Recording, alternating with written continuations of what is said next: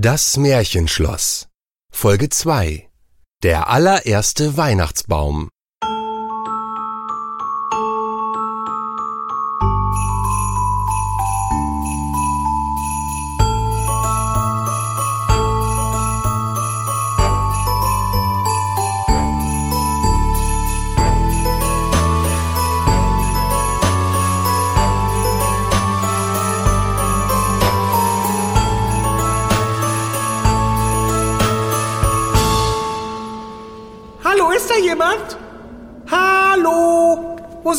alle?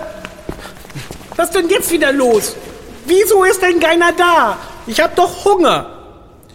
Ah, einen guten Morgen, Herr Felvin. Ich fürchte, Herr Henry und Herr Charlie sind nicht da. Die Herren haben heute Morgen schon sehr früh das Schloss verlassen, um die Wege im Park vom Schnee zu befreien. Morgen kommt Frau Charlotte aus der Stadt zurück und sicherlich wird sich Frau Charlotte freuen, wenn sie sich nicht durch riesige Schneeberge graben muss. Ach ja, morgen kommt die Schlossdame wieder. Hm, Warum hat mich denn keiner geweckt? Ich hätte doch mithelfen können. Herr Henry wollte sie gerne schlafen lassen. Schließlich hätten sie heute noch genug mit dem Weihnachtsschmuck und dem Baum zu tun. Ach du meine Güte, Edgar. Ich muss die Tanne noch aussuchen. Oh. Oh je, das hätte ich fast vergessen. Morgen ist ja Weihnachten. Ui, ui, ui, ui, ui, da muss ich mich aber ranhalten. Wie Sie meinen, Felvin. Oh, mein Gnomenmagen ist zwar ganz leer, aber ich glaube, ich sollte mein Mahl lieber verschieben. Schließlich soll es doch so richtig schön weihnachtlich im Schloss werden. Äh, äh Edgar, ich bin da mal weg. Felvin, Sie haben Ihren Mantel.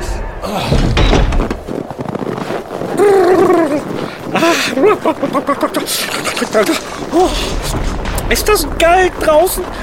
Warum sagt mir denn keiner, dass ich meinen Mantel vergessen habe? Uh, Edgar, Sie haben meinen Mantel. Der ist aber ein wenig zu klein für Sie. Felvin, Sie haben Ihren Mantel vergessen. Sie sollten ihn lieber anziehen. Es hat die ganze Nacht geschneit und es schneit noch immer leicht. Darf ich Ihnen in den Mantel helfen? Oh ja, danke. Nun, dann werde ich mich jetzt mal auf Tannensuche begeben.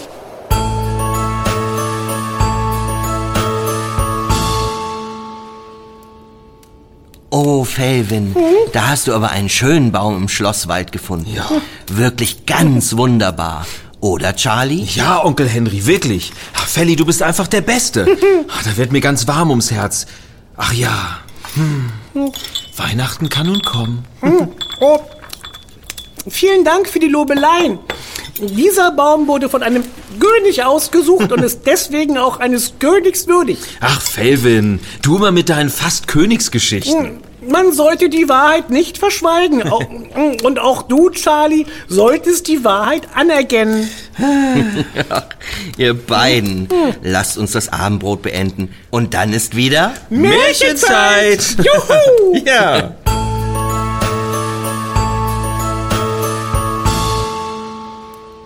Was nehmen wir denn diesmal? Letztes Mal hatten wir ein Märchen von den Gebrüdern Grimm. Vielleicht etwas von einem anderen Autoren. Bitte, Onkel Henry, heute mal etwas richtig Weihnachtliches. Ja, weihnachtlich. Ja. So mit Nikolaus oder, nein, Weihnachtsmann und Christkind. Weihnachtsmann und Christkind. Advent, Advent, ein, Ein Lichtlein brennt, erst eins, dann zwei, dann drei, dann vier, dann steht das Christkind vor der Tür. Ich glaube, ich habe die passende Geschichte gefunden. Das ist aber ein schönes Buch. Ist das Heidekraut da auf dem Ledereinband? Heidekraut, Heidekraut. Ich möchte wissen, welches Märchen. Statt Heidekraut hätte ich lieber Weihnachtsbaum. Das sollst du auch bekommen, Felvin. Weihnachtsbaum, Christkind und Weihnachtsmann. Viel weihnachtlicher geht es kaum. Das hört sich toll an. Heute lese ich euch ein Märchen von Hermann Löns vor. Hermann Löns? Das, das habe ich noch nie gehört. Den kenne ich. Ach ja, natürlich, den kennst du. Ja. du kennst auch jeden. Und ne? gar nicht wahr, ich kenne nicht jeden. Ach. Zum Beispiel kenne ich nicht alle Leute, die unten im Dorf wohnen. Ach, wirklich nicht. Also ich bin mir da nicht so ganz sicher. Ich aber. Also, Felvin, wenn du Hermann Löns kennst, dann berichte doch mal etwas über ihn. Ja, berichte doch mal was über Hermann Löns. Na, komm schon. Na? Also, Hermann Lönz hat was mit Heidekraut zu tun. mit Heidekraut. Ha, Felli, da hast du aber gut kombiniert. Hm. Du bist ja ein richtiger Detektivgnom. Hm? Trotzdem hat Felvin recht. Ach. Hermann Löns ist auch bekannt als Heidedichter. Hm. Die Heidelandschaft ist eine Landschaft, auf der nicht sonderlich viele Pflanzen wachsen können, da der sandige Boden so wenig Nährstoffe hat. Es gibt aber eine Pflanze, die auf so einem Boden gut wächst, und zwar das Heidekraut. Ha! Ich glaube, das Heidekraut habe ich schon mal gesehen. Das, das sind so kleine Büschel, oder? Mit, mit meist so purpurfarbenen Blüten dran. Du hast aber auch schon alles gesehen. Ja, gar nicht wahr. Die Pflanze kenne ich aber.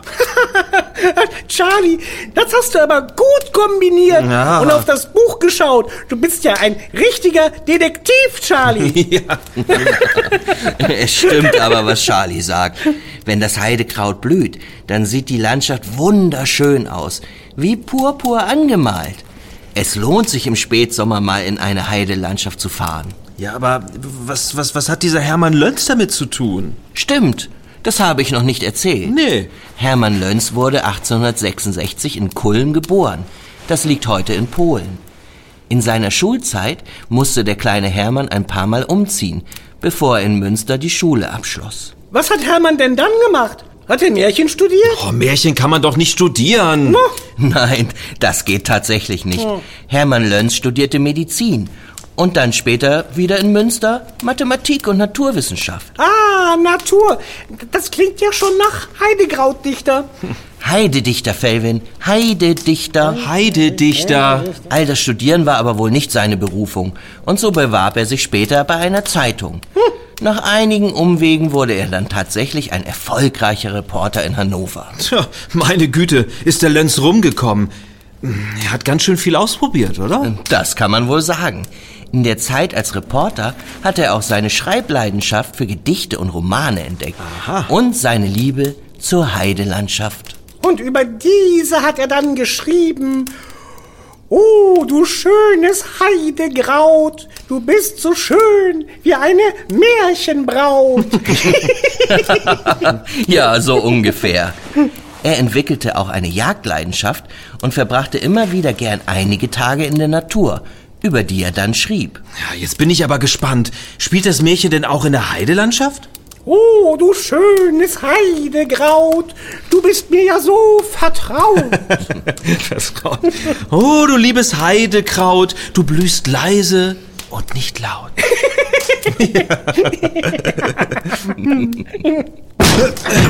was, was ist denn jetzt los? Gallgrim, Ach du meine Güte, das Fenster ist aufgeflogen. Oh Gott, der ganze Schnee wirbelt herein. Warte, Onkel Henry, ich mach's wieder zu. Äh. Ich bekomme das Fenster nicht zugedrückt. Es geht einfach nicht zu. das ist Gallgrim, ich wusste es. Warte, Charlie, ich komme. Ja, Er ist da, um sich an mir zu rächen. jetzt hör aber mal auf mit deinem bösen Gnom Kalgrim. Los, Charlie, auf drei. Ja. Eins, zwei, drei. So. Hui, hui, hui, hui, hui. Nun ist er im Schloss. Es wird schrecklich werden. Es ist niemand im Schloss außer uns. Ja. Edgar hat wohl nach dem Lüften das Fenster nicht richtig zugemacht. Und nun hat es der Wind aufgedrückt. Meinst du? Wenn du es sagst. Ja, Felly, du musst dir keine Sorgen machen. Oh. Jetzt lasst uns aber anfangen mit unserer Lesestunde. Zumindest haben wir jetzt genügend Schnee im Tannenbaum. Solange der noch nicht wieder geschmolzen ist, sieht es in der Bibliothek wie im Winterwald aus. Na, das stimmt. Oh, wie schön der Baum jetzt aussieht. Dann sollte ich schnell mit dem Märchen anfangen. Oh ja. Der winterliche Weihnachtsbaum passt nämlich hervorragend. Finde ich auch.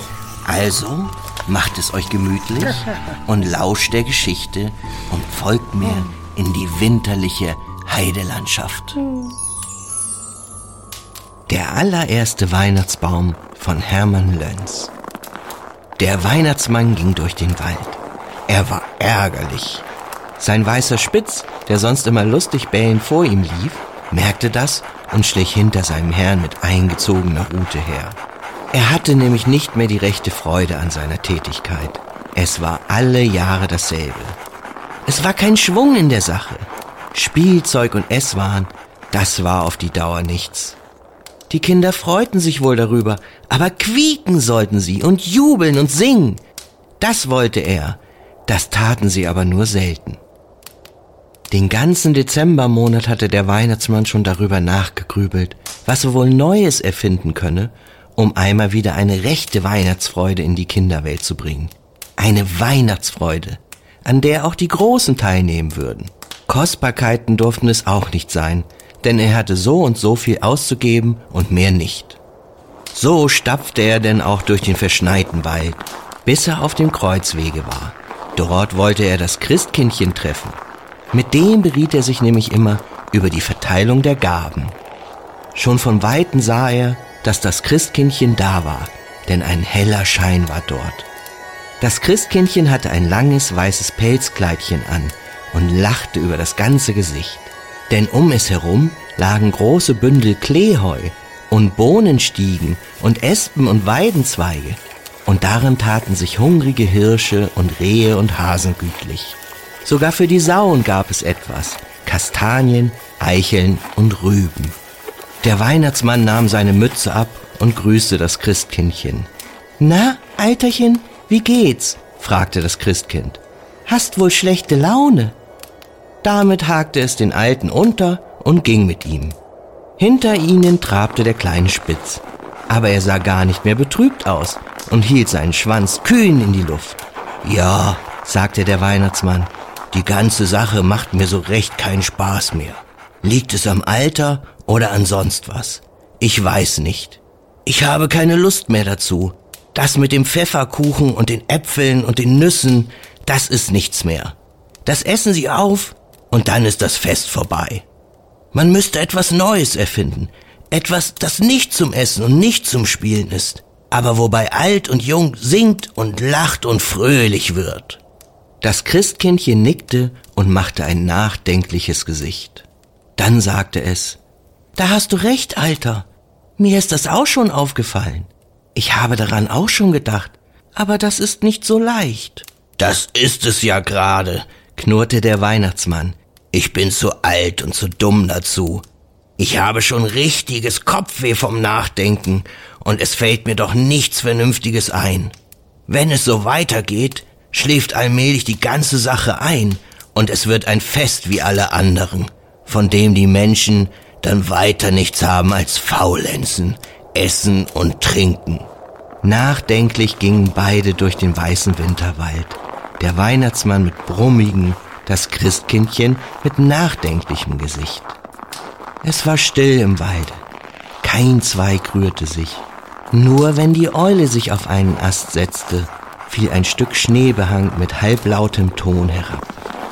So kamen die beiden, den Spitz hinter sich, aus dem tiefen Wald auf eine Lichtung, auf der große und kleine Tannen standen.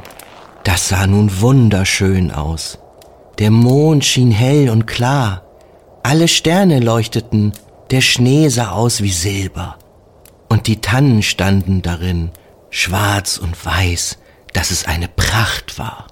Eine fünf Fuß hohe Tanne, die allein im Vordergrunde stand, sah besonders reizend aus. Sie war regelmäßig gewachsen, hatte auf jedem Zweig einen Schneestreifen, an den Zweigspitzen kleine Eiszapfen und glitzerte und flimmerte nur so im Mondenschein. Das Christkindchen ließ den Arm des Weihnachtsmannes los, stieß den Alten an, zeigte auf die Tanne und sagte, ist das nicht wunderhübsch?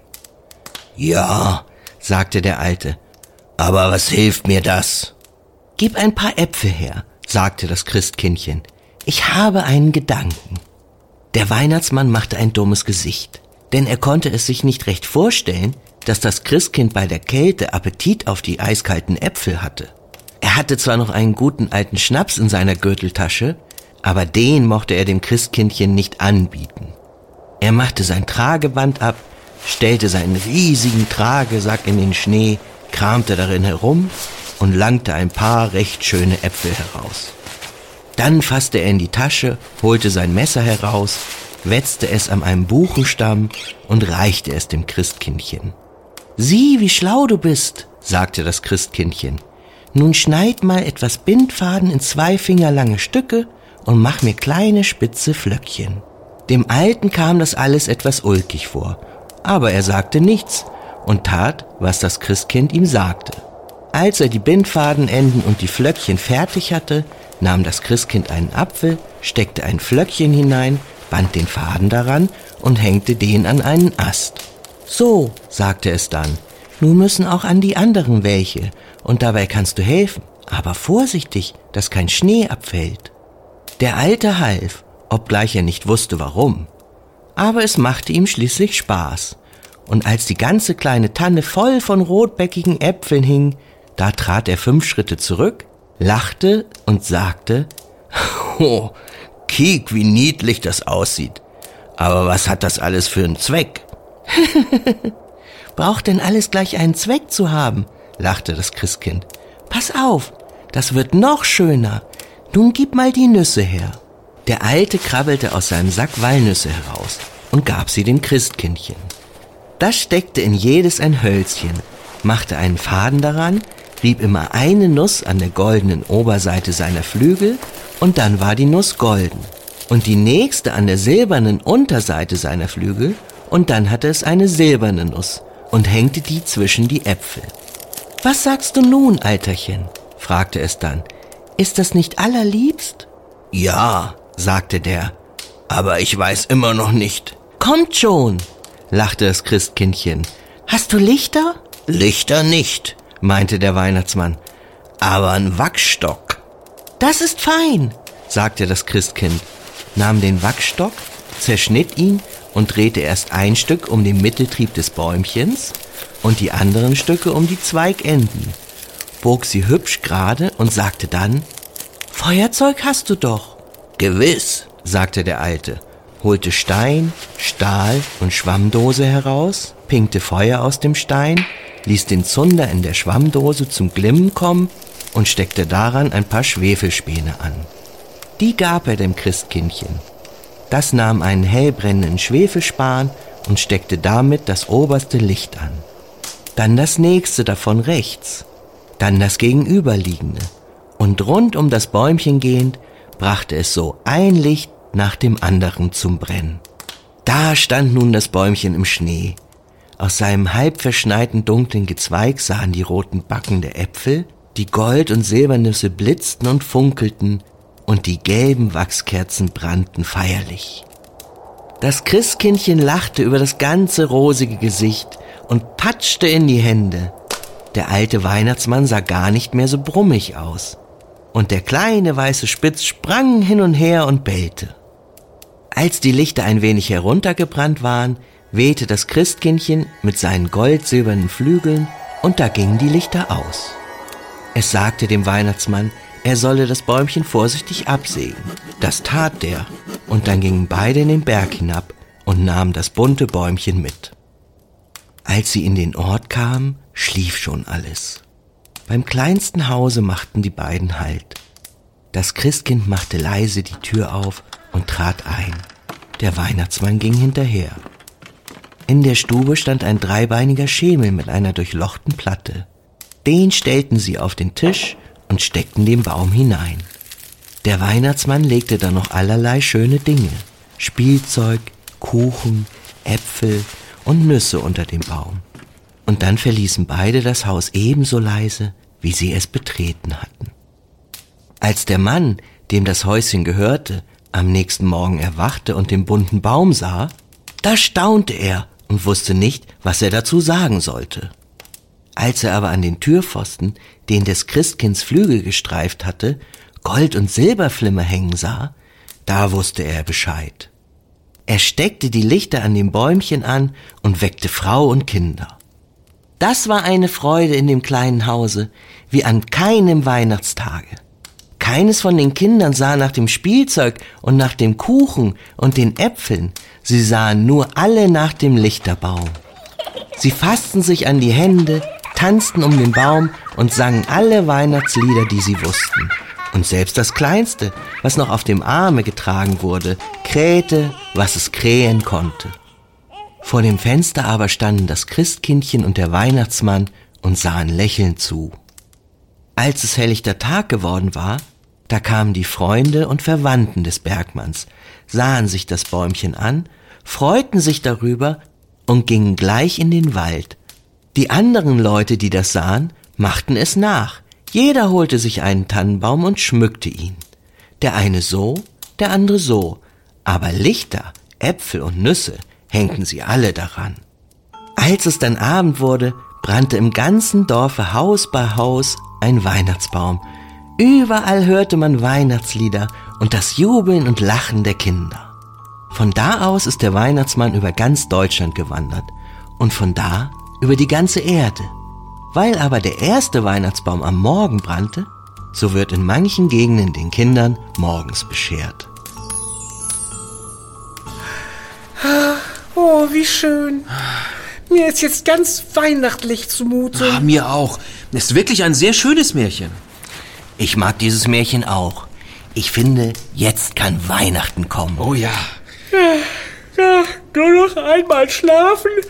Heißer, dann ist Weihnachtstag. Morgen, Kinder, wird's was geben. Morgen werden wir uns freuen. Welch ein Jubel, welch ein Leben wird in unserem Hause sein. Einmal werden wir noch wach, heißer, dann ist Weihnachtstag.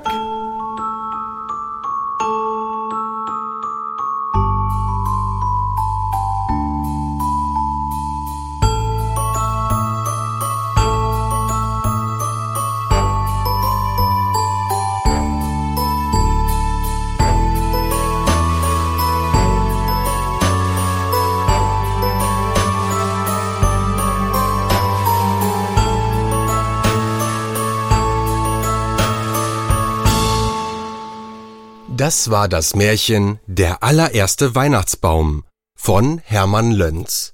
Wir freuen uns auf deinen nächsten Besuch im Märchenschloss. Das war eine Heroes-Produktion. Heroes. Helden hören hier. Auflaufform. Casserole Dish. Dampfend. Steaming. Salz und Pfeffer. Dieser Podcast hat dir gefallen? Dann haben wir noch mehr Podcasts, die dich garantiert begeistern werden. In jeder Folge erzählen wir dir spannende Geschichten und Abenteuer, die dich zum Lachen und Staunen bringen. Aber das ist noch nicht alles. Während du zuhörst, kannst du auch noch viel Neues lernen und Wissenslücken füllen. Also, lass uns zusammen auf Entdeckungstour gehen. Geh dazu auf unsere Website heroes-podcasts.de oder suche nach Podcasts von Heroes. Alle Angaben findest du auch in den Show Notes. Bis bald!